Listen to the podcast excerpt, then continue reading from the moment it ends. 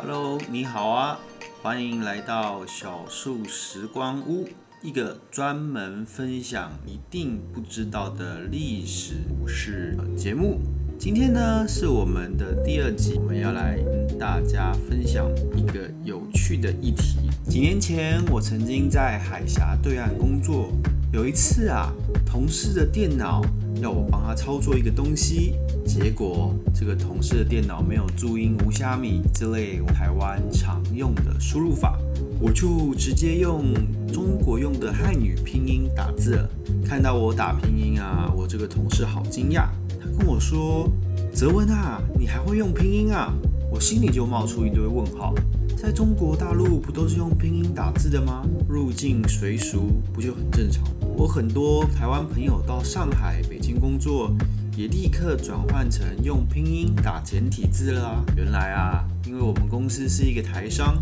所有的文书简报都规定要用繁体，反而是当地的同事要学着认繁体字。公司的电脑也会装台湾的输入法，大部分的台湾员工都不懂拼音。其实啊，我很小的时候就学过拼音跟简体字，我小学的时候就学了，因为我小时候就有一个癖好，那就是看字典。我从国中开始呢，就很喜欢看三明书局啊，各种书局出版的字典，把字典当成百科全书在看。我一直认为啊，字典是一个很有趣的东西，每一个字都很有故事，尤其是一些冷门字跟词语。其实啊，台湾有很多的字典都会标注汉语拼音跟简体字，像中国大陆常用的新华字典，到现在也会标注音符号跟繁体，只是像台湾人没有学过拼音。大部分的中国大陆的人看到注音符号在他们的字典上，也会自动忽略。我小时候看字典的时候啊，最喜欢看附录，很多的字典呢都会放度量衡、历代朝代的地系表、注音符号跟汉语拼音对照等等。这种常人会忽略的东西呢，我就看得特别起劲。看到字典上每个字都会附一个简体字，我一开始觉得长得很奇怪，但也觉得笔画真少。很有趣，就自己学下来了。到了国中呢，我常常会在联络簿或国文作业上面呢写一些简体字，结果呢都会被老师画红圈画下来。老师的评语大概就是说，不要写简体字，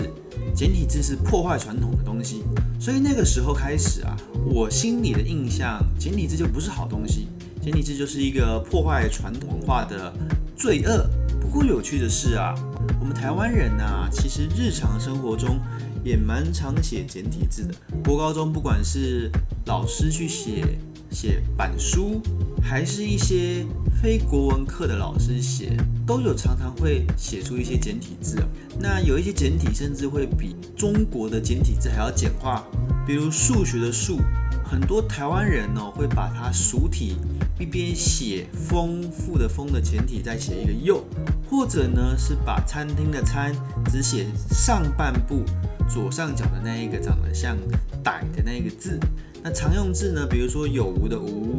与人为善的与，还有一些有别于中国字的简体字。那我们其实生活中常常也会用很多不一样的简化字。在台湾的教育跟政府都提倡啊，说简体字是破坏文化。我早先也这么认为啊，因为我也觉得懂繁体呢，其实有一种文化自豪感。在中国大陆呢，如果你看到了繁体写的招牌，或者是餐厅的菜单里面有繁体，你就会觉得好亲切啊。我觉得台湾保留繁体字是一件很值得庆幸的事情，让我们到了博物馆还能看得懂古代的书法、艺术作品等等。然而到了长大以后呢？因为读历史系的关系哦，我常常喜欢找查各处的文献资料，我才发现，我们以前觉得破坏汉字传统文化的这个简体字啊，其实不是共产党的专利。日本人现在的字体呢，一部分也是简化过的。那新加坡也自行简化过汉字，新加坡自行简化的汉字用了十年，一直到一九七六年才采用中国的简体字。至于韩国跟越南，则是直接废除了汉字了。但是最惊人的是呢，是第一个在中国试图简化汉字的政权，其实不是共产党，是国民党。而且到了台湾之后啊，国民党其实也曾试图要简化汉字。至于之后为什么会放弃呢？这个时候啊，我们就来说说下面的故事了。其实，在一九二零年代啊，在当时中国新知识分子非常有名的《新青年》杂志，除了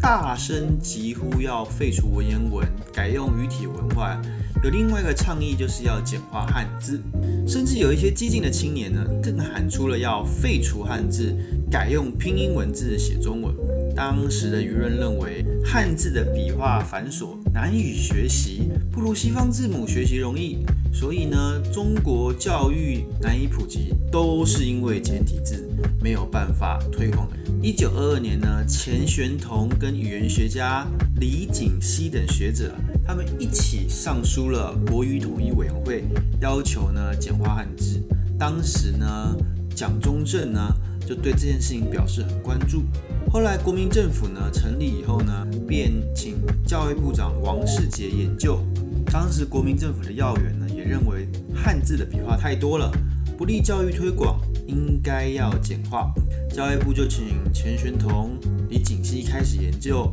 文字简化。到了一九三零年代呢，钱玄同跟李锦熙提交给国民政府两千四百多个简化字的方案。当时国民政府教育部长王世杰认为说太多了，他就删改到了三百多个。到了民国二十四年呢，国民政府就公布了第一批简体字，一部分的小学跟报章杂志开始使用这个国民党颁布的简体字。但是不到半年呢，国民党的元老戴季陶就极力的反对，甚至扬言要退党，才让蒋介石收回简化字的行政命令。这一批简化字呢，有八成后来被共产党直接拿去用，跟今天的简化字呢，其实十分雷同，甚至很多的形是完全一样的。而国民党颁布的这些简体字，其实也不是自己的发明，而是采用了民间的俗体。这些字呢，在共产党简化方案中多半被继承。在当时说明的一个写道啊，说采集的多半是通俗易懂。容易刊载，所以呢，他们采集的其实从宋朝、元朝到今天的俗体，比如说呢，我们看到了很多简体字，比如说我弃简体字把里面的米去掉哦，或者是有无的无变得像一个天，然后给一个拐等等的这些简体字呢。我们过去哦都认为是破坏传统文化，但其实很多时候啊，这些简体字早从宋代开始就已经在民间流传使用了，甚至很多的出版的小说啊也会用这些俗体字。其实我们看到现在大部分的简体字都有几千一千多年的历史，从宋代开始。在民国时候啊，这些字其实大家也认得，因为就是手头字，大家手上在写字的时候，常常会用这样的手头字去书写，那也不是特别创造出来。在国府退守台湾以后呢，其实也思考过汉字简化的事情。一九五零年代啊，台湾民间跟政府开始传出要简化汉字的声音，甚至想要拿回国民党当年收回的简化字表直接使用。根据当时已经身为中研院院长的王世杰的日记记载啊，在一九六九年，何应钦将军在国民党中央评议委员会突然提案说，要求实施简体字。王世杰感慨啊，他说他早在一九三零年代就规划一系列的简体字了，却当时被戴季陶背革，所以呢，他在日记里就感慨说，如果当时实施简体字，已经落地应用数十年了。我在这里把原文念给大家：经何敬之突提议案，主张施行简体字，当今全会决议，交由中央执行委员会。照总裁指示研究处理，此次此案或可实现。关于简体字案，于着从教育部密得明二十四年之简体字表，此一公布表，倘当时未被代记逃于中央委员政治会议阻止，则实施已有念于原，思之至为悲愤。啊，他用这个半文言写的这个。可以看出啊，王世杰当时作为一个国民党知名的官员学者，他担任过教育部长、外交部长、中研院长，还有中华文化复兴委员会的委员。但是他在一九六九年一九六九年就是民国五十八年，他还是支持简化字。不过呢，当时啊，中共因为后来他实施了简体字，国民党就反过来说简体字是破坏文化，而禁止台湾人民写简体字了。其实，在更早之前呢，另外一个国民党内的教育家叫罗家伦，他在一九五四年呢出版过一个简体字运动，力倡简化汉字。而且说啊，六书不应该是限制中国文字发展的铁律。所以呢，蒋中正呢，面对这样的情况呢，他也曾经在一个文献反共抗俄总动员运动会汇报记录中啊，表态支持简体字运动。这些不只是官方中的精英分子从上而下酝酿啊，其实我们当时在民国五十几年的时候啊，连地方的。议员都提倡要简化汉字。在一九五一年代的时候啊，刚光复时啊，台湾省参议会苏维良参议员在总质询的时候，就向当时的台湾省主席吴国桢提出关于例行简体字及教育普及问题，要求政府开始限制一些笔画繁复的异体字使用。在民国四十年学年开始呢，他鼓励大家使用简体字。但当时呢，政府的记录是写，省主席吴国桢说，关于简化汉字问题呢，应该要全归于中央，非一个省政府就可以去规划的。一直到一九五四年呢，国民大会有两百六十三个国大代表提案，提案什么呢？提案请政府确定国字改进原则，以弘扬民族文化普及语言教育案。欲请国民大会通过简体字的方案。这个时候啊，中央地方都有推广简体字的声音，甚至连蒋中正他本人都支持了。蒋中正曾在一九五三年的政府会议中对官员说：“为了大众的便利，在国家的立场上，简体字是很有用的。他很赞成，他觉得有提倡的必要。”但当时呢，蒋没有立刻强制推行，因为其实当时的国民党内部还有很多的旧知识分子，对于简化汉字有很强烈的反。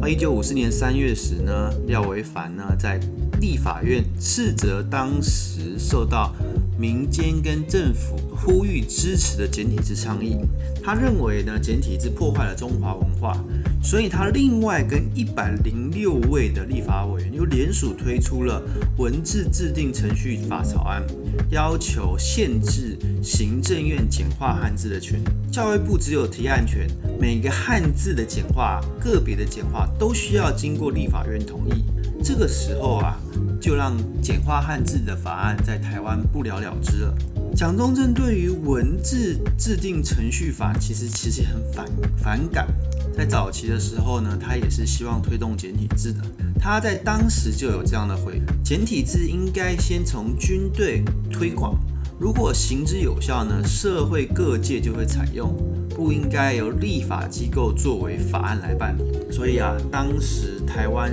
国民党是类似军政府的结构，讲的发言呢，就是代表了政府的主流态度，想要推广简体字。而他本人更是接受简体字的方案。然而呢，当国民党还在研究简化字方案的时候呢，共产党呢把反对文字改革的声音打为了右派批斗，他扫平了一切的阻碍，推出了汉字简化方案，决定实施简体字。这个时候啊，国民党对汉字简化的态度就从一开始的推广一百八十度哦，转向全面禁止。并且把汉字简化当成共匪破坏中国文化的阴谋，教育部更因此训令各级学校不得教授任何的简体字，这让原本呢就在民间通俗的很多通用的简体字呢，在台湾反而没有人懂了。对于简体汉字呢，我觉得很难一刀切说好还是坏啊。如果一九三零年代的国民党成功在中国大陆推广汉字，那今天呢？就没有简繁之争了，因为这在民国二十几年的时候呢，国民党就已经把简体字给普及全中国了。那很多的学者说简化字是破坏中国文化，其实这个也很难成立，因为呢，这些简体字大多收自民间，哦，是很多宋元以来惯用的俗体字。但是全面使用简体字还是有它的负面缺点，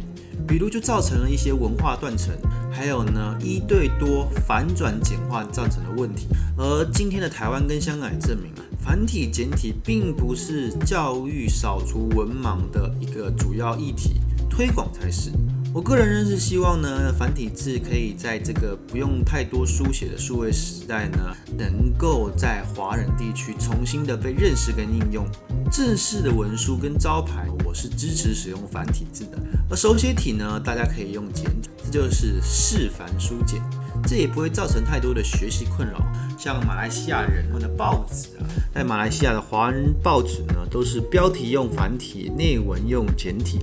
而大马华人呢，也都能同时认识这两套系统。不过呢，简体字反对跟支持的背后呢，现在已经变成了意识形态掺杂在其中了。如果一九五零年代呢，国民党抢先中共在台湾推行简体字，那最终两岸可能会出现两套有所差异的简化字，简繁之争呢，变成了不同简化体系的对立。